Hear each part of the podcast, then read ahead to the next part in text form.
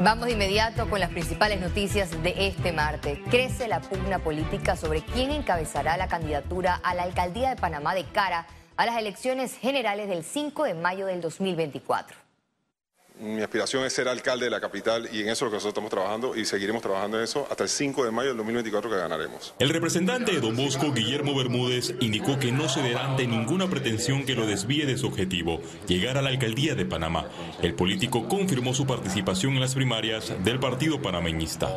Yo creo que hay que tener una buena oferta electoral y la alianza que se vaya a hacer tiene que buscar los mejores beneficios para el país. El aspirante a la alcaldía de Panamá por el partido País, Raúl Ricardo Rodríguez, está convencido que lleva más chance que Bermúdez, por lo que tampoco se bajará para ser vicealcalde. La alcaldía no es negociable de decirlo. Eh, eh, lo que pasa es que trabajamos en una negociación en donde el partido panameñista y el partido Cambio Democrático postularían a presidente y vicepresidente y lo negociado en la mesa fue que el, el partido País abanderara la alcaldía de Panamá con mi figura. Incluso el presidente de país, José Alberto Álvarez, fue contundente. Advirtió que si se descarta su candidato para la alcaldía, la alianza con el Partido Panameñista y Cambio Democrático podría correr peligro. Si ellos nos respetan, nosotros no vamos a romper la alianza porque nos iríamos entonces apoyados por Cambio Democrático. Ahora, otra cosa ya sería si Cambio Democrático eh, desconoce eso, entonces ya sí tendríamos que decidir tomar otras alternativas. Eh, Bermúdez está con esa actitud eh, atentando contra la estabilidad de la alianza. yo creo que Toto Álvarez quiere lo mejor para Panamá, no tengo duda de eso. Y él, estoy seguro que en el momento que tengamos que tomar decisiones, eh, si hay una alianza con el Partido País, con los partidos que se vaya a hacer la alianza, y si él es parte de la misma, estoy seguro que él apostará a los beneficios de Panamá. Los partidos políticos tienen hasta septiembre de este año para pactar las alianzas. Félix Antonio Chávez, Econius. Este martes, el equipo legal de la facción El Cambio es ya presentó algunas impugnaciones tras las recientes elecciones de convencionales del partido Cambio Democrático. Fueron más de 25 impugnaciones que involucra a unos 32 convencionales por supuestos errores en las actas, lo que afectaría a su derecho a ser convencionales.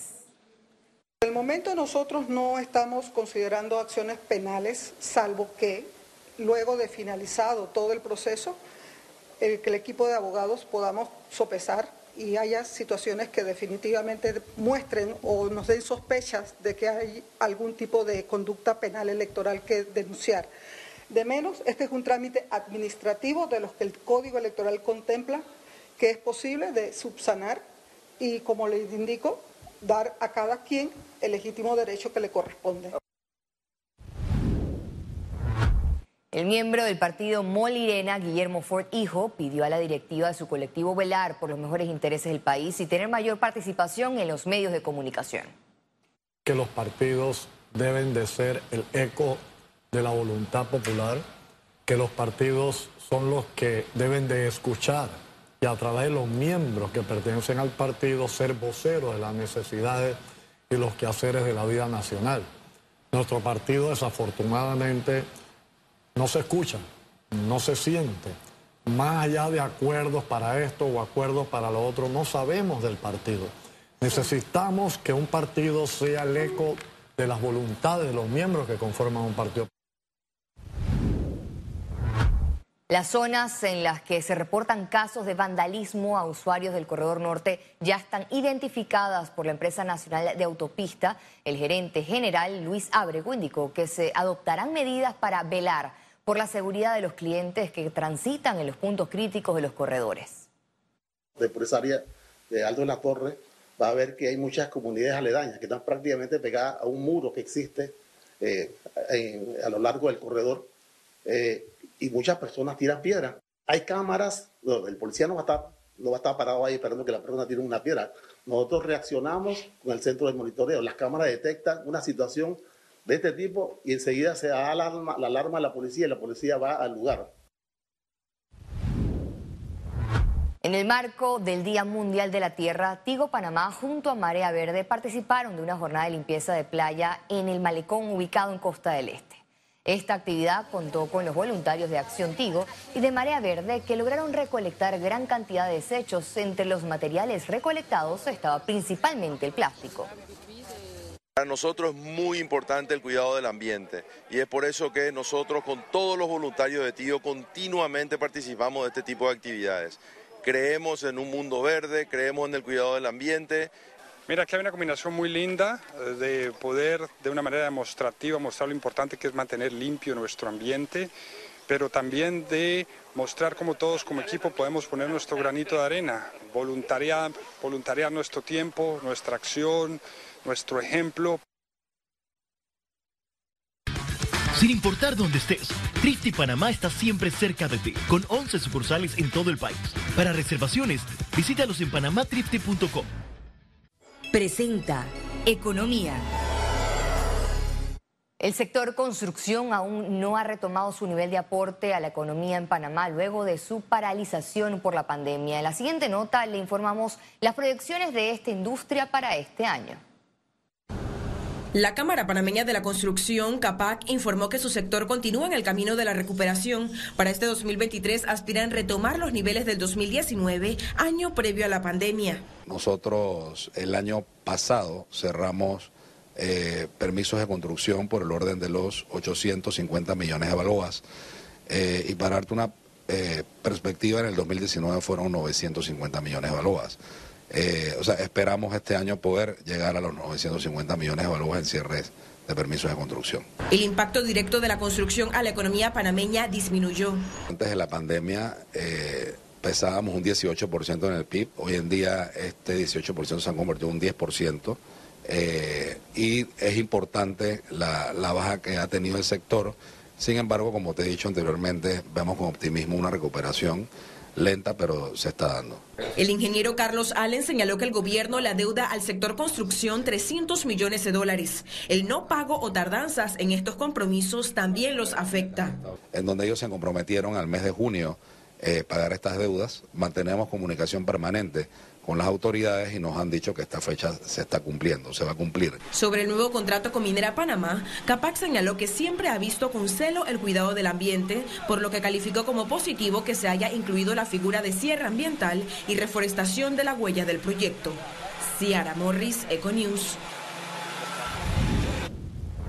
El Ministerio de Trabajo y Desarrollo Laboral realizó este martes el primer desembolso económico a cinco empresas que participaron del programa Empleo Solidario.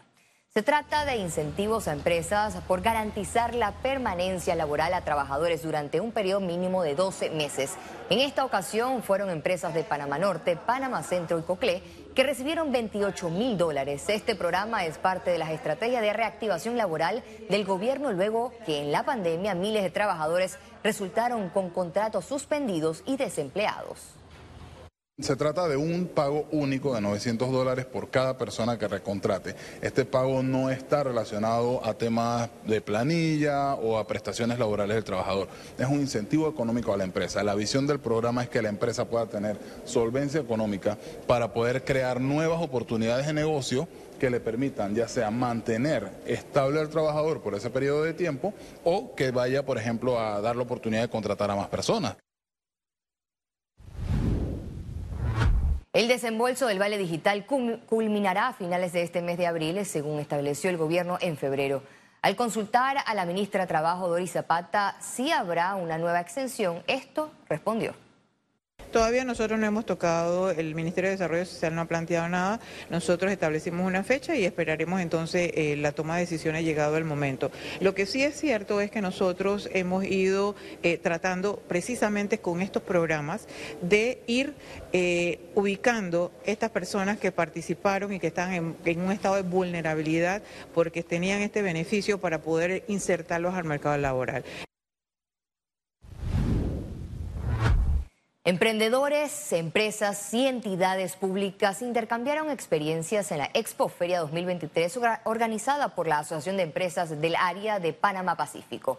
Durante esta exposición, las más de 25 empresas participantes promovieron sus productos y servicios ante la comunidad de Panamá Pacífico y Panamá Oeste.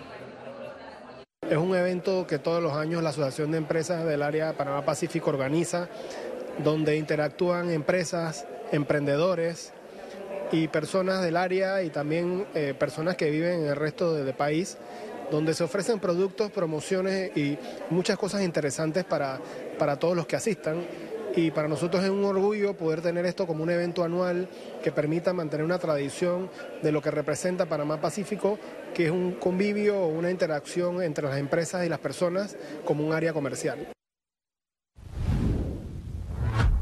Por quinto año consecutivo, Medcom firma una alianza con EXMA para promover el evento de marketing y negocios más influyentes de Hispanoamérica. En la firma se recalcó que este año EXMA realizará un evento para los apasionados del marketing el 7 y 8 de junio en el Panama Convention Center que reunirá expertos internacionales. El apoyo de este año es poder traer conjuntamente con EXMA a los principales expositores eh, eh, de la región a participar con agencias de publicidad, creativos, marqueteros, al desarrollo del conocimiento y el fortalecimiento de la industria creativa y, y marquetera local. Que vamos a estar hablando sobre diferentes temas, sobre tendencias de negocio, tendencias del marketing, la publicidad, sobre temas digitales y vamos a tener 14 conferencistas, los vamos a estar esperando este 7 y 8 de junio.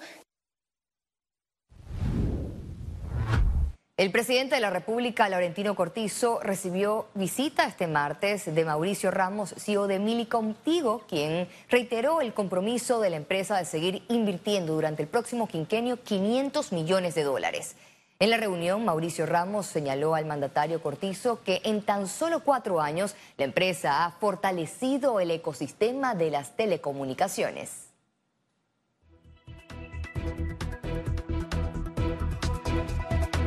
Y al regreso, internacionales.